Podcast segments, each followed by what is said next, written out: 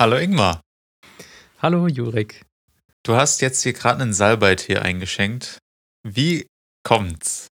Ach, ähm, das ist einfach nur so ein, so ein Tee, den ich abends mal trinke, um zum Podcasten nochmal ein bisschen die Stimme zu ölen. Ist es so ein Geheimtrick tatsächlich? Weiß ich nicht, ob das geheim ist unbedingt, aber ich glaube, es ist, es ist sogar allgemein irgendwie anerkannt, dass das äh, gut für die Stimme sein soll. Ich habe heute auch schon den ganzen Tag geredet, ich habe mich aber nicht auf Salbeitee. Ich habe tatsächlich lauwarmes Wasser entdeckt. Und ich finde allein schon die, ich finde die Vorstellung nicht so toll von lauwarmem Wasser. Aber im Winter irgendwie, ich habe irgendwann hing mir der Tee raus und habe ich angefangen lauwarmes Wasser. Funktioniert eigentlich ganz gut. Ja, finde ich auch nicht schlecht. Also das kann man dann auch so ganz gut wegtrinken. Ist nicht so fies wie kaltes Wasser. Ja. Und äh, heißer Tee ist manchmal ja auch ein bisschen anstrengend irgendwie, bis der mal trinkbar ist. Dauert ja dann. Und dann verbrennt man sich die Zunge und naja, man kennt das. Man, kennt, man kennt das Problem, ja. Und wenn das Wasser kalt ist, kann man es auch einfach entweder weiter trinken, weil es schmeckt dann immer noch. Oder man kann es wegschütten, ohne dass man das Gefühl hat, man schüttet jetzt ein Getränk weg.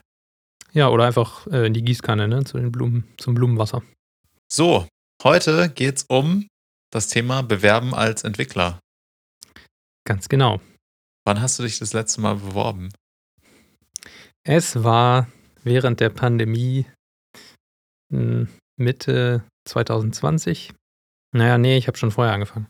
So Anfang 2020 hatte ich mir vorgenommen, irgendwie mal einen neuen Job zu suchen. Und ja, dann habe ich das sogar auch schon angekündigt und dann war irgendwie so Pandemie-Startschuss und alle dachten, oh, das war jetzt ja doof von dir, aber ich habe dann trotzdem noch was gefunden. Es ist ja eine interessante, also man kündigt und sucht sich dann einen Job. Wie, wie kam es dazu? Ich habe gar nicht gekündigt, sondern ich habe das erstmal nur angekündigt, dass ich äh, ja sozusagen mir was anderes suche, weil ich das dem Unternehmen, also es war ein bisschen kleineres Unternehmen, äh, einfach fair denen gegenüber fand, denen das frühzeitig mitzuteilen, damit man halt auch intern so ein bisschen Wissenstransfer machen kann. Und es ist ja auch so, gerade für kleine Unternehmen ist es nicht so einfach, überhaupt Leute zu finden. Und ja, da wollte ich einfach so ein bisschen denen entgegenkommen, weil ich, weil ich auch irgendwie im Guten mit denen auseinandergehen wollte. Und ich habe auch immer noch, würde ich sagen, eine gute Beziehung zu denen. Ähm, ja, deswegen hatte ich das schon mal ein bisschen frühzeitiger angekündigt. Und dann, als ich was gefunden habe, habe ich dann halt richtig gekündigt. Und dann nochmal mit drei Monatigen Kündigungszeit oder hast du dann tatsächlich auch früher raus dürfen? Nee, das hat eigentlich ganz gut gepasst. Wobei das wahrscheinlich auch kein Problem gewesen wäre, so einen Aufhebungsvertrag zu machen. Das ist ja das, was man dann machen muss. Wenn sich irgendwie alle einig sind, kommt man dann ja auch früher aus so einem Arbeitsverhältnis raus. Und dann hast du dich für AlphaView entschieden. Genau. Dann habe ich bei AlphaView angefangen. Okay, wie, wie kam es? Also warum AlphaView sozusagen? Eigentlich habe ich das so ein bisschen an der Programmiersprache festgemacht. Ich wollte irgendwie weiter mit Go entwickeln, weil mir das super viel Spaß gemacht hat. Und ja, ich habe einfach nach Unternehmen gesucht, die hauptsächlich Go-Entwickler suchen. In Deutschland ist das gar nicht so einfach. Und ja, da musste ich schon ziemlich viel googeln. Habe mich auch bei verschiedensten Unternehmen beworben. Teilweise auch mit so ein paar Personalvermittlungs-Headhuntern äh, zu tun gehabt, die mir da irgendwas versprechen wollten. Also die waren natürlich im Auftrag von Unternehmen irgendwie eingesetzt, Leute zu finden. Aber naja, so toll waren die Sachen dann nicht, die die angeschleppt haben. Und letztendlich habe ich mir den Job halt selber gesucht und ergoogelt. Das auch über keine, keine Jobbörse gefunden tatsächlich, sondern ja, wirklich einfach nur durchs Googlen und was auf der Webseite stand. So bin ich, glaube ich, noch nie an einen Job gekommen. Aber das heißt, du hast gegoogelt und dann kam einfach diese Jobanzeige von AlphaView in Google. Oder hast du irgendeinen Blogpost gefunden, wo die was erzählt haben, wie sie irgendwas in Go implementiert haben und da hast du gedacht, so, okay, jetzt schaue ich mal. Nee, ich glaube, das war tatsächlich, also es kann schon sein, dass die irgendwo das auch inseriert hatten, vielleicht in irgendeiner, ja, in irgendeinem Portal. Aber ich habe ja auch viel nach Remote-Jobs einfach gesucht. Also das war ja am Anfang der Pandemie auch noch gar nicht so, also es war schon irgendwie ein Ding so, dass es Remote-Jobs gibt. Ähm, ich hatte zum Beispiel auch bei Refurbed, das ist so ein, so ein, so ein Online-Händler für refurbischte Smartphones und Tablets und sowas. Bei denen hatte ich auch ein Gespräch. Die haben dann einen Sitz in Österreich, aber es wäre eigentlich auch egal gewesen. Also innerhalb Europas wäre das irgendwie alles gegangen. Und ja, also wie gesagt, es gibt nicht so viele Go-Entwickler-Jobs oder gab es zu dem Zeitpunkt nicht. Kann jetzt mittlerweile auch schon wieder anders sein. Ich bin da jetzt nicht aktiv auf Suche. Und deswegen habe ich dann irgendwann mir so ja, meine Google-Suchen so zusammengestellt, dass dann irgendwann die Treffer auch vernünftig waren. Weil ich gar nicht mehr, also in diesen Jobportalen wird ja auch relativ viel in diese Anzeigen reingeschrieben, was man gar nicht braucht. Und deswegen hatte ich mir dann irgendwann so meine Google Queries so zusammengebaut, dass ich dann auch wirklich Jobs gefunden habe, die, also von Unternehmen, die wirklich Go-Entwickler suchen. Die Go-Entwickler suchen und ich glaube, zu dem, zum damaligen Zeitpunkt war ja noch nicht so ganz klar, dass sich auch die Arbeitswelt ein Stück weit verändert, dadurch, dass jetzt einfach voll viele Firmen remote Firmen geworden sind, oder? Also ich glaube, ganz viele Firmen waren ja zu dem Zeitpunkt schon auch noch sehr an ihr Office verhaftet und haben jetzt nicht unbedingt gesagt, ja, wir suchen in ganz Deutschland oder in ganz Europa. Und den Vorteil, den ich natürlich auch hatte, also AlphaView ist auch, äh, wir arbeiten alle remote und ich kannte das schon, weil ich seit Ende 2018 schon für meine alte Firma im Homeoffice gearbeitet habe, die eigentlich remote-mäßig auch schon ganz gut aufgestellt war. Also wir hatten auch schon mal Büros hier und da, aber teilweise Mitarbeiter haben schon von zu Hause gearbeitet. Chef hat von zu Hause gearbeitet. Das war alles irgendwie so auf Online-Meetings schon eingestellt. Und dann bin ich einfach halt von Brandenburg wieder nach Bremen gezogen und habe den Job von zu Hause aus weitergemacht und hatte damit auch schon meine Homeoffice-Erfahrung, was ja auch teilweise zu dem Zeitpunkt noch gar nicht so üblich war. Also es gab dann ja auch durchaus Leute, für die das völlig neu war, dieses Homeoffice. Und für Firmen auch, aber ja, für AlphaView war es halt nicht neu, für mich war es nicht neu. Und dann hat es von dem Aspekt schon gepasst. Und du hast dich beworben, ganz klassisch mit Lebenslauf und Anschreiben? Oder hast du irgendwas Besonderes gemacht? Nee, das war dann doch schon sehr klassisch mit Anschreiben und Lebenslauf, wie du gesagt hast, ja. Okay, dann fangen wir doch vielleicht da, da an, weil ich glaube, das ist immer so eins der Themen. Immer wenn man sich wieder bewirbt, dann fragt man sich so, was gehört eigentlich in diesen Lebenslauf? Und ich, ich glaube, es gibt auch gar kein richtig und kein falsch. Es gibt nur sozusagen so eine sehr amerikanische Art und Weise und vielleicht auch eine, ja, ich weiß gar nicht, ob das amerikanische dann das internationale ist, aber ich, die Amerikaner machen auch immer so ein bisschen so, so eine Art, so einen motivational Quote rein, was man denn so gemacht hat, so, I'm an experience, bla bla bla bla bla. Und ich habe irgendwie Erfahrung mit und ich kann diese Projekte vorweisen. So, die fassen mehr oder weniger zusammen, was in ihrem Lebenslauf ist. Ist aber nicht ein wirkliches Anschreiben, würde ich fast sagen. Genau, die haben dieses Anschreiben nicht, ne? Die haben einfach nur so ein, ja, so eine Übersicht von Erfahrungen, eigentlich ist das mehr. Und einen kurzen Vorstellungssatz im Grunde. Und Bild ist da, glaube ich, auch gar nicht also so ein Bild auf dem Lebenslauf ist, glaube ich, wirklich so ein deutsches Ding. Da sind äh, andere Leute aus anderen Ländern schon auch immer ein bisschen verwundert oder wissen damit nichts anzufangen, dass man da irgendwie so ein Bild in den Lebenslauf packen soll. Ja. Ja, ich glaube, in Amerika ist es ja tatsächlich aus dieser Gleichberechtigungsdebatte raus entschieden worden, dass man es nicht mehr macht. Mhm. Und hier weiß ich gar nicht. Fände ich auch, also fände ich auch viel besser. Ja ich würde, ja, weiß ich nicht. Natürlich, man macht sich einfach auch schon unterbewusst einen Eindruck, wenn man einen Lebenslauf hat mit Bild. Ja. Ähm, was ich jetzt ein paar Mal gesehen habe, was ich gar nicht unbedingt, oder was es so ein bisschen persönlich gemacht hat, war, die haben einen Memoji genommen. Dann praktisch, man hat dann schon so ein bisschen, also irgendwie, die haben halt so eine Art Avatar genommen, nicht unbedingt. Mhm. Und das hat die so ein bisschen dargestellt, das fand ich ganz nett. Ähm, hilft aber jetzt auch nicht. Also das heißt, was gehört in den Lebenslauf rein? In meinen Augen muss irgendwie so eine Art kurz Kontaktinformationsding sein. Also so eine E-Mail-Adresse hilft schon enorm. Ja, wenn man ja. irgendwie einen Lebenslauf mal bekommt. Ähm, dann halt die Arbeitsstationen, glaube ich auch, müssen nicht alle aufgeführt sein in meinen Augen. Also wenn man jetzt irgendwie 25 Jahre Berufserfahrung hat und halt echt viel gesehen hat, dann vielleicht einfach die wichtigen Stationen nennen und nicht jede einzelne Station. Ja, wichtig ist dann aber auch, dass man, wenn man da irgendwie Lücken lässt, dass man die dann auch erklären kann im Vorstellungsgespräch. Also irgendwie, da habe ich Elternzeit gemacht oder ähm, ja, wie auch immer man die Lücke erklärt oder man hat irgendwie ein Sabbatical gemacht, gibt es ja mittlerweile auch. Aber ja, so kleine Sachen oder, also wenn man jetzt wirklich schon viel Erfahrung hat, braucht man da auch nicht jedes Praktikum aufzulisten, was man irgendwie in der Schulzeit gemacht hat oder. Das meine ich eher, dass man einfach unten so ein bisschen was weglässt, ja. was dann häufig ja auch nicht so interessant ist. Aber so die letzten drei, vier Stationen sind sicher hilfreich für jeden, damit man so ein bisschen weiß, was da Sache ist.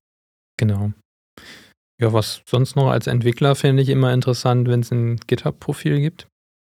Stimmt. Da kann man dann schon mal gut gucken. Oder eine persönliche Webseite, finde ich auch interessant. Ähm, Social Media, weiß ich gar nicht, würde ich glaube ich eher weglassen. Twitter vielleicht noch, aber also. Kommt ja, so ein bisschen drauf an, was man da halt macht mit. Im Marketing vielleicht, aber als Entwickler dann wahrscheinlich eher nicht. Dann lieber GitHub oder GitLab, wie auch immer. Irgendein, irgendeine Seite, wo man irgendwie so eigene Projekte hat. Muss ja auch nicht GitLab sein, sondern wie gesagt auch die eigene Webseite ist ja dann vielleicht auch interessant. Ja. Was würdest du dann so bei den Skills reinschreiben? Oh, schwieriges Thema. Ich finde Skills sehr grob fassen, wenn überhaupt. Ich finde ganz schwierig, wenn die Leute anfangen auf, also wenn man ein ganz spezielles Thema hat, wo man einfach sagen kann, okay, da ist man gut drin, sei es Datenbank Optimisierung, also irgendwas sehr, sehr Spezielles, ne? Oder ich finde, Go ist auch schon sehr speziell so gesehen. Also sagt man halt irgendwie und schreibt es als einzige Sprache dann da so mit unter Skills, ja. Wenn man das jetzt aufführen will. Aber ich finde, bei Skills gehören eher so Softwarearchitektur, so, so Themen hin, aber nicht jedes Framework aufzählen. Also gerade wenn man irgendwie Frontend-Entwickler sucht, die dann Vue, React, Angular, äh, Next, und alle sozusagen diese ganze Bandbreite an Sachen aufziehen, dann denke ich mir so, du kannst nicht alles können. Das kann gar nicht sein. Du hast ja irgendwie in den letzten zwei Jahren irgendwo dich vertieft. Und wenn du dich nirgendwo vertieft hast, dann lieber nichts davon hinschreiben, weil du dann in keinem ein Experte bist. Dann bist du genauso gut wie jemand, der einfach gut JavaScript beherrscht, in meinen Augen. Und ich weiß auch nicht, ob ich jemanden wegen einem bestimmten Skill jetzt anstellen würde oder nicht. Das kann sicher ein Vorteil sein, aber eigentlich finde ich, für mich persönlich ist so ein persönlicher Match, also dass irgendwie die, so dieser Hintergrund passt, dass die Leute irgendwie wissbegierig sind, dass sie lernen wollen, dass sie irgendwie ein bestimmtes Mindset mitbringen, finde ich eigentlich meistens wichtiger. Deswegen, ich finde diese Skills-Section immer schwierig und dann gibt es ja auch welche, die machen das in so, in so Balken und sagen, ich kann so viel Prozent von irgendwas. Das finde ich dann auch immer so. Aber wie stehst du dazu? Ja, das habe ich tatsächlich versucht, so ein bisschen äh, umzusetzen in meinem letzten Lebenslauf, den ich irgendwie überall hingeschickt habe. So ein bisschen, naja, das nicht mit so vier von fünf Sternen, äh, das kann ich, sondern ähm, ich habe das dann eingeteilt in Grundlagen, fortgeschrittene Kenntnisse und äh, weiß, weiß ich auch nicht mehr, Profi-Kenntnisse oder sowas, dass ich das da so ein bisschen eingeordnet habe. Okay, Go kann ich schon ziemlich gut, aber keine Ahnung, JavaScript kann ich die Basics. Also ist die Frage, wie viel das wert ist. Ähm, wahrscheinlich ist es eher was für Junior-Entwickler interessant, dass man so zeigt, okay, man hat schon mal dies und jenes gesehen. Dann weiß man schon als jemand, der sich die Bewerbung anguckt, okay, damit kann man arbeiten. Wenn das jetzt irgendwie eine Go-Entwicklerstelle ist und diejenige hat nur, keine Ahnung, schreibt da rein, ich kann super HTML oder irgendjemand schreibt rein, äh, keine Ahnung, mir fällt gerade nichts, nichts ein, was jetzt völlig Go-fremd wäre. Microsoft Excel. Ja, das ist ja, ja gut, Microsoft Excel, Makros zum Beispiel, ja, vielleicht. ähm, dann ist das schon mal was anderes, als wenn da irgendwie steht PHP, Java oder sowas, ne? Oder Python. Ja, aber auch dann, denke ich, muss man es immer einordnen. Ne? Also wenn man halt auch ganz offen sich bewirbt und sagt, hey, schaut mal her, also das muss natürlich so ein bisschen mit der Stelle einhergehen. Wenn man jetzt irgendwie einen sehr erfahrenen Go-Entwickler sucht, der äh, viele oder der im besten Fall Erfahrung mit Systemarchitekturen in Go Erfahrung hat, dann ist es natürlich schwierig, jemanden einzustellen, der das gar nicht hat. Aber wenn jetzt jemand zum Beispiel in Ruby irgendwie große Systeme aufgebaut hat und Architekturen sich darin oder ja, da irgendwie Erfahrungen gesammelt hat, dann denke ich, dann ist diese nur sich eine andere Sprache anzueignen nicht unbedingt das allergrößte Problem. Den würde ich eher oder die würde ich eher bevorzugen, wie jemand, der einfach nur sagt, so, hey, ich kann Go perfekt, aber ich habe auch gar keinen Verlust, irgendwie jetzt was Neues zu lernen oder mich anzupassen. Da finde ich, muss man immer so ein bisschen so ab. Aber ich finde zumindest gut, dass du die Skills aufteilst und nicht einfach so nach, nach Topics sortierst, so Coding, Soft Skill, sondern eher so praktisch das in so eine, an so eine Gliederung packst, würde ich mal fast sagen, so Basic, ja, wobei diese Topics hatte ich da auch noch mal irgendwie drin. Also, das ist aber auch, das ist sowas, was man in irgendwelchen Vorlagen auch sieht. Ich habe das natürlich auch nicht, also Microsoft Word würde ich jetzt als Entwickler nicht als Skill irgendwie in den Lebenslauf schreiben. Das ist dann doch schon ein bisschen peinlich, weil ja, was, was soll das für ein Entwickler-Skill sein? Also natürlich würde ich einem Entwickler immer zutrauen, dass er oder einer Entwicklerin, dass sie ähm, ein Office-Produkt bedienen kann. Aber naja, also dann ist vielleicht sowas wie äh, Photoshop oder After Effects nochmal interessant, was wirklich so Industriestandardprogramme sind, die auch zur Medienproduktion benutzt werden, wenn man jetzt Medieninformatiker ist, so wie wir. Ja, also ich finde, dazu schreiben schadet nicht, aber sich, ich würde immer empfehlen, sich auf das zu beschränken, wo man sich wirklich wohl mitfühlt und vielleicht auch, was man machen will. Also mhm. nicht hinschreiben, was man nicht mehr machen will. Wenn man jetzt nicht mehr mit After Effects arbeiten will, dann vielleicht nicht After Effects als Top-Skill ausführen und dann kommt ne, jemand um die Ecke und sagt, ja, richtig gut, dass du das kannst, weil genau dafür suchen wir wen. Kommt natürlich ein bisschen drauf an, in welcher Position man sich befindet, aber ich finde immer, wenn da so eine ganze Batterie an Diensten und Sachen ist, die man kann, dann finde ich, ist es eher unglaubwürdig und nicht unbedingt hilfreich für die Einschätzung von irgendwem. Aber das ist meine Meinung. Also. Ja, also lieber ein bisschen weniger also es soll natürlich auch nicht zu dünn aussehen, aber lieber Sachen eher weglassen, als jetzt noch die dritte obskure Sprache, die man sich mal einen Nachmittag angeguckt hat, irgendwie da unten zu erwähnen im Lebenslauf. Genau. Und es geht auch nicht darum, immer nur die neuesten Sachen zu erwähnen. Wenn man gut JavaScript kann, ist das, finde ich, sehr viel mehr wert, wie irgendwie irgendein abgefahrenes neues Framework, was vorgestern rauskam. Kennt der Recruiter wahrscheinlich eh nicht, muss man auch dazu sagen. Ja, die kennen ja teilweise den Unterschied zwischen Java und JavaScript nicht. Ja. Was ich manchmal auch gesehen habe, ist so eine Map, sozusagen, wo das nach oben, also wo man praktisch zwei Dimensionen hat und dann kommt man das so ein bisschen nach, da war auf der einen Skala Interesse und auf der anderen Skala war äh, Erfahrung. Und dann wurden da sozusagen so Dots gesetzt und dann hat man so ein bisschen gesehen, das fand ich total spannend, weil dann konnte man sehen, so, wo sind denn Interessen? Oder was, wo wollen die Leute sich auch weiterentwickeln? Und was können sie gut. Und wenn das natürlich dann irgendwie, dann konnte man das relativ schön sehen, auch so, okay, vielleicht hat da jemand eben Interesse und man musste das aber nicht irgendwie halt hinschreiben, ja, kann ich gut, möchte ich aber nicht mehr machen. Finde ich es halt schwieriger, wie zu sagen, habe ich halt nicht so viel Interesse dran, aber ich bin zum Beispiel super wissbegierig in irgendeiner neuen Sprache, kann das dafür aber noch nicht so gut. Das finde ich zeigt auch immer schön so ein bisschen den Charakter, so vielleicht möchte man auch lernen in eine gewisse Richtung oder hat Interesse an irgendwas.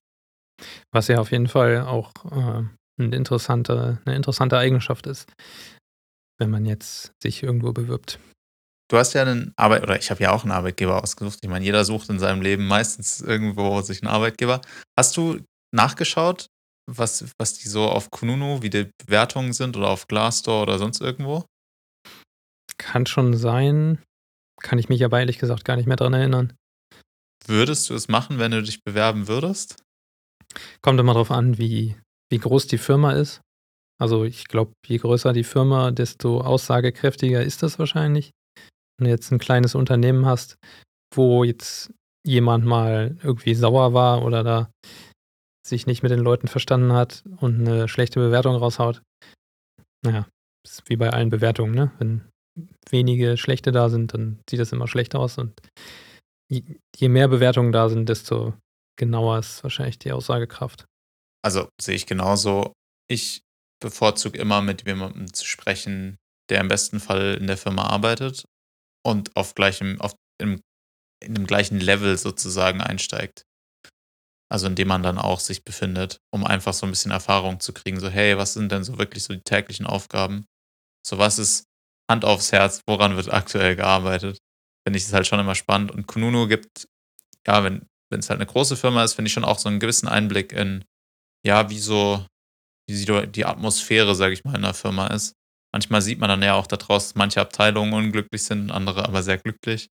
Da muss man sich natürlich auch mal so ein bisschen überlegen, so, welche Abteilung ist es denn jetzt? Aber für eine kleine Firma, und ich würde mal klein alles unter 500 sagen, macht es wahrscheinlich äh, wenig aus, weil einfach da viel zu wenig drin ist, um irgendwie groß zu bewerten. Ja, aber bei großen Unternehmen hat man ja meistens auch schon irgendwie so ein Bild im Kopf. Je größer das Unternehmen ist, desto unterschiedlicher kann man das ja dann auch wieder in der jeweiligen Abteilung treffen. Ähm, wenn man sich jetzt irgendeine große deutsche Firma vorstellt, da hat man ja schon so ungefähr was im Kopf. Ist das eine sehr konservative Firma oder ist das eine sehr fortschrittliche Firma? Und das wirkt sich dann ja auch meistens auf die Arbeitsatmosphäre aus. Gerade auch bei den Entwicklern. Aber naja, man kann sich auch täuschen und äh, man kann auch überrascht werden. Ja. Und dann, zumindest für mich, ist immer wichtig, was macht die Firma und welche Vision bzw. Strategie verfolgt die Firma. Es gibt ja Firmen, die, die einfach nur nach Umsatz, also einfach auf den Umsatz gucken und sich umsonst wenig kümmern. Firmen, also klar, das ist sicher immer wichtig, aber ich bin immer so, je nachdem halt, wo man arbeitet, in welcher Branche, ist es mal, mal sehr gut oder kann man sich halt sehr gut mit identifizieren und mal auch nicht so gut. Also ich würde mir zum Beispiel schwer tun, aktuell für einen Rüstungskonzern zu arbeiten. Ähm, möchte ich einfach nicht. Und ich habe das Privileg, es nicht tun zu müssen. Also das muss man immer auch dazu sagen. Genau, da habe ich auch so ein bisschen drauf geachtet bei der Suche. Also Rüstungen findet man tatsächlich viel, so äh, irgendwelche Satelliten oder Drohnensysteme. Findet man schon auch was äh, hier in Bremen sogar, aber das habe ich auch gleich bei meiner Suche kategorisch ausgeschlossen. Finanzen finde ich auch schon fast so ein bisschen, naja, muss nicht sein. Und ja, Versicherungen und sowas vielleicht auch ein bisschen langweilig. Also man will ja dann auch ein bisschen äh, an dem Produkt. Es ist immer gut, wenn man das Produkt auch mag, was man da mitentwickelt. Genau, und man sich im besten Fall damit irgendwie identifizieren kann. Ja. Bei Geld zum Beispiel finde ich, ja, je nachdem, was es halt ist, ne? Also, wenn es jetzt irgendwie so die Tomorrow Bank zum Beispiel, das fände ich vielleicht sogar ganz spannend, dort zu arbeiten, weil mir die Idee dahinter gefällt. Mhm. Ähm, ich würde jetzt aber nicht bei einer Sparkasse anfangen. Ja. Oder noch schon gar nicht bei der Deutschen Bank. Mhm. Aber ja, anderes Thema. Ja, oder diese Suchmaschine Ecosia zum Beispiel. Die suchen auch immer Mitarbeiter, aber die hatten, glaube ich, da waren, glaube ich, keine Go-Stellen dabei. Aber fand ich auch interessant als Arbeitgeber.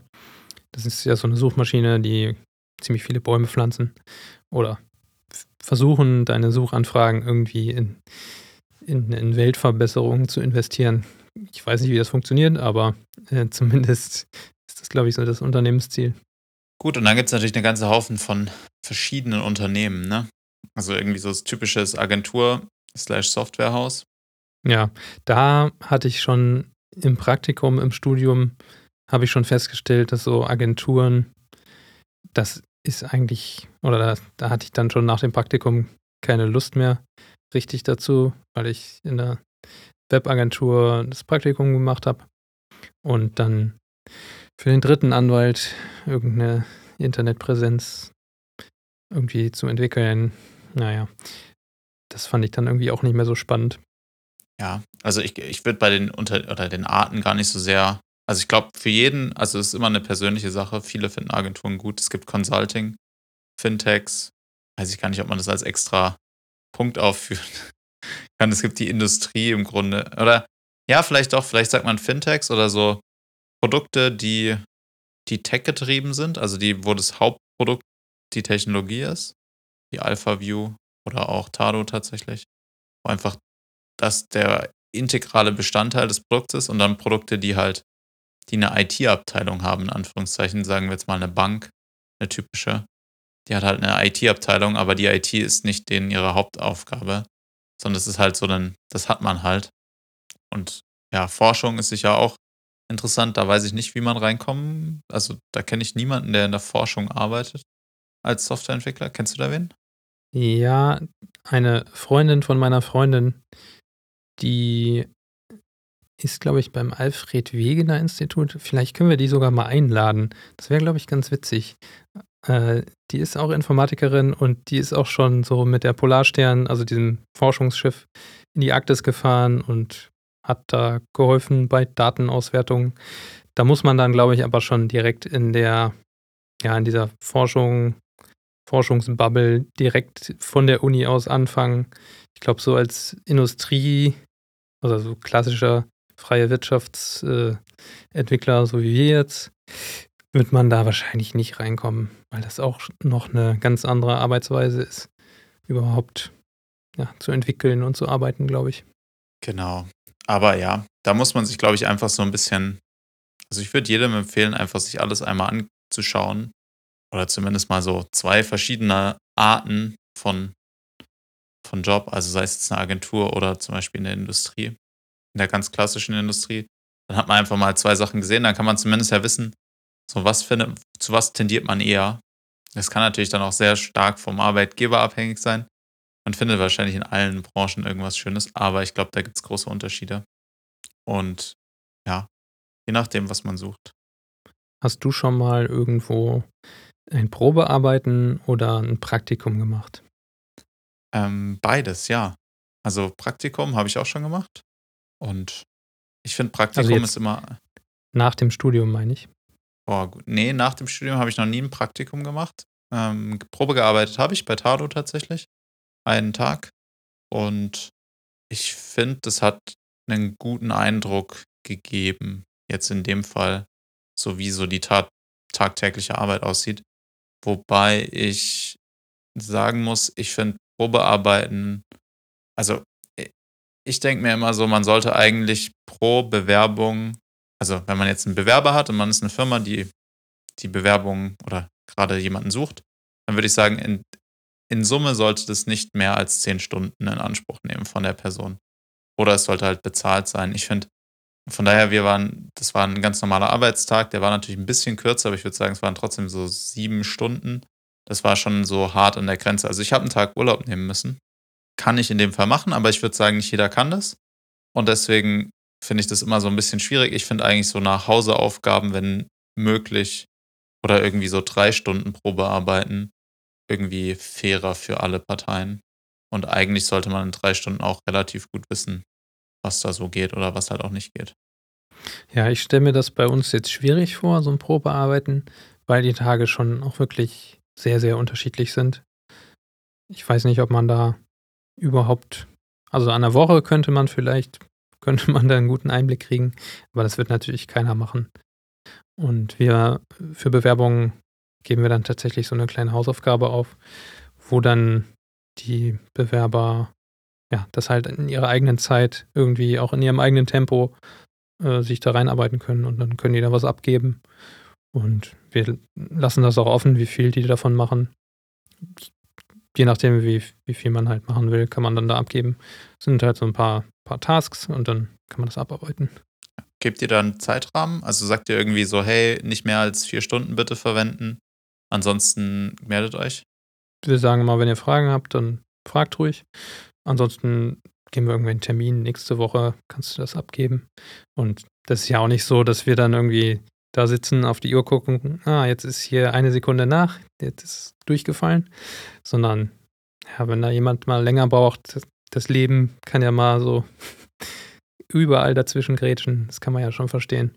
Also mir geht es gar nicht so sehr darum zu sagen, so vier Stunden und dann schaut man, um 12 Uhr kriegt man die Aufgabe und um 16 Uhr muss sie abgegeben sein. Mir geht es eher so darum, um dem Kandidaten, der Kandidatin einen, ein Gefühl zu vermitteln, wie viel Zeit Investor jetzt ungefähr reinfließen sollte. Um, man kann sich da ja auch in so einer Aufgabe wahnsinnig verrennen und dann arbeitet jemand zwei Tage unermüdlich das ganze Wochenende daran und ist komplett an der Aufgabe vorbeigeschossen. Das, kann in beiden Richtungen, also es kann zum einen natürlich falsch verstanden worden sein, die Aufgabe kann schwierig gestellt worden sein. Aber dann finde ich es immer doppelt schade, weil dann ist es so, ja, schwierig, was macht man dann?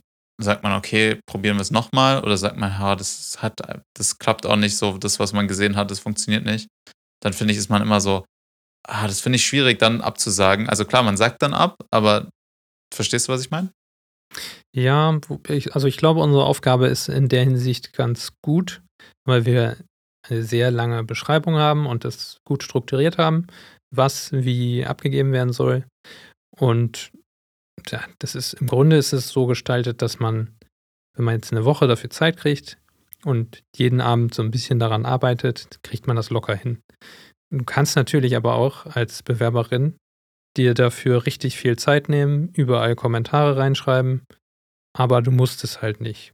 Ja, also das habe ich gemacht. Ansonsten Praktikum habe ich nie gemacht. Wäre ich aber tatsächlich offen für. Also, es jetzt irgendwie so ein Job ist, wo man sagt, da kommt man neu rein, da ist was irgendwie ganz anders und man hat, und der, das Praktikum wird, sage ich mal, gut vergütet. Also jetzt nicht wie ein normales Praktikum, sondern vielleicht tatsächlich sehr ähnlich zum Normaljob oder zum Normalgehalt dann. Dann fände ich das vollkommen in Ordnung zu sagen, okay, bevor wir da trotzdem eine Probezeit machen, die dann sehr wackelig ist, dann zu sagen, hey, wir nennen das ganze Praktikum und machen das drei Monate lang, um dann zu sehen, ob das passt, dann finde ich das vollkommen in Ordnung und eigentlich fair beiden Seiten gegenüber. Und meistens ähm, kommt es dann auch ein bisschen besser an, wenn man es in den Lebenslauf reinschreiben will. Drei Monate Praktikum bei BMW oder so, als äh, drei Monate bei BMW gearbeitet und dann irgendwie abrupt wieder aufgehört, dann weiß man meistens, dass wenn es in den ersten sechs Monaten passiert, dass es für eine von beiden Seiten nicht ganz so gut gelaufen ist. Mhm.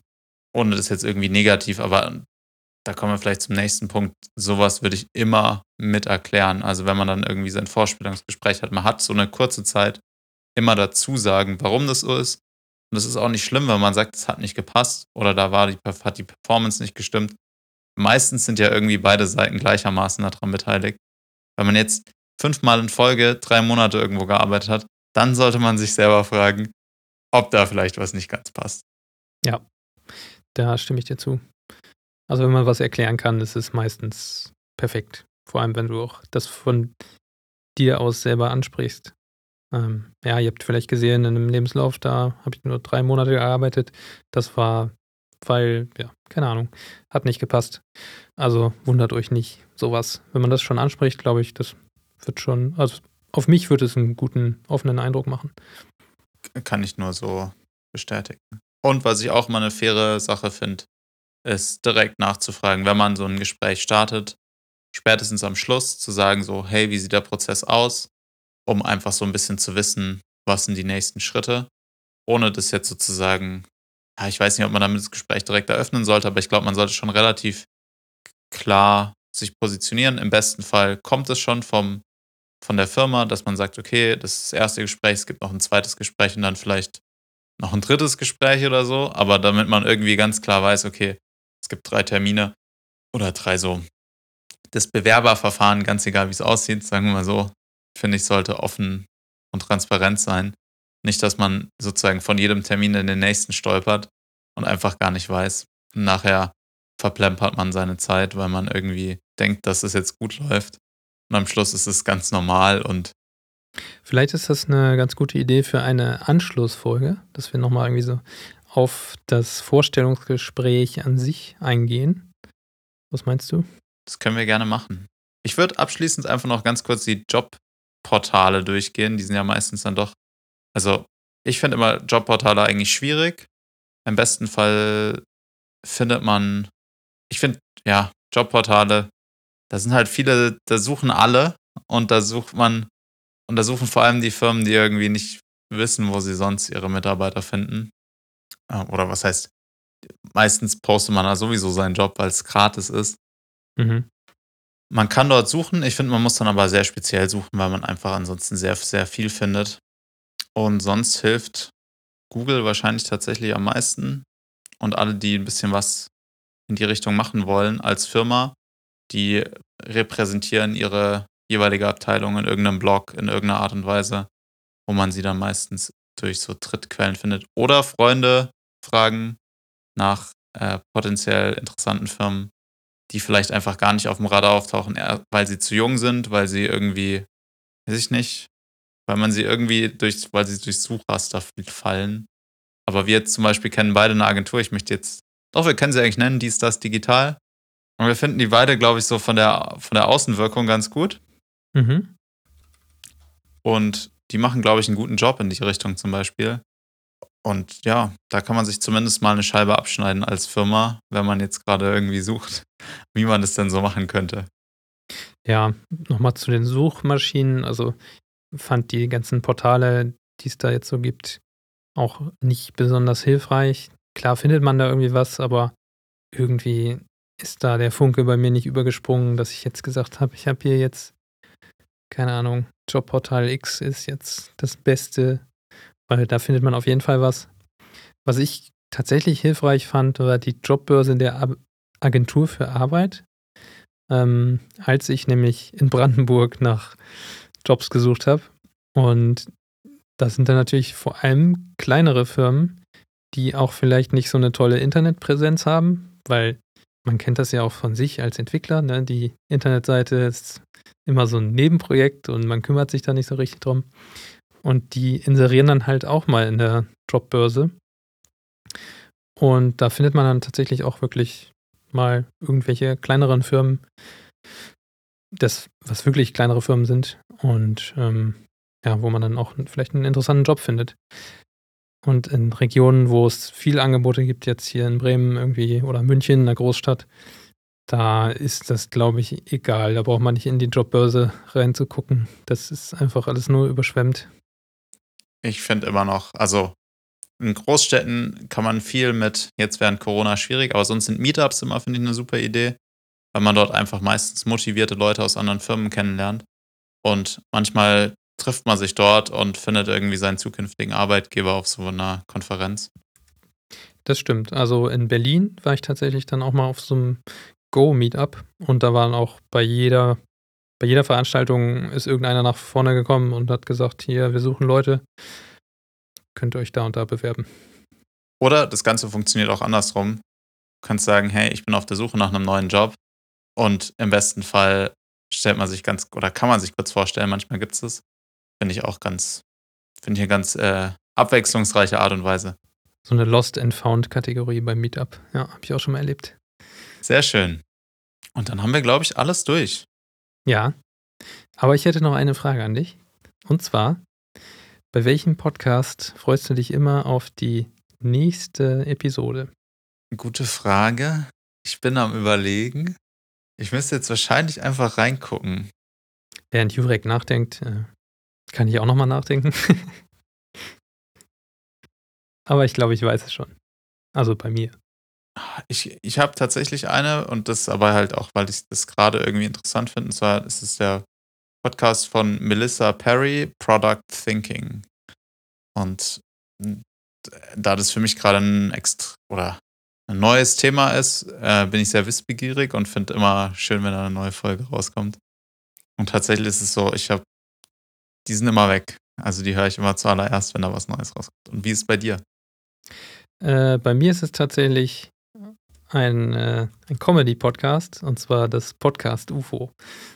Da, das ist immer so mein Wochenend-Podcast. Das ist dann schon direkt so ein Wochenend-Feeling. Ich finde es ganz unterhaltsam. Man muss irgendwie, glaube ich, viele Folgen davon gehört haben, um das irgendwie einigermaßen lustig zu finden, aber ja, ich, ich kann mir das gut anhören. Wer sind da die Hosts? Sind äh, Stefan Tietze und Florian Will. Ehemalige, also Stefan Tietze ist ähm, Autor bei How to Sell Drugs Online Fast. Und ich glaube, die beiden haben auch schon beim Neo-Magazin Royal als Autoren gearbeitet. Und damit vielen Dank fürs Zuhören und bis nächste Woche. Danke fürs Zuhören. Bis nächste Woche. Macht's gut. Ciao, ciao. Tschüss.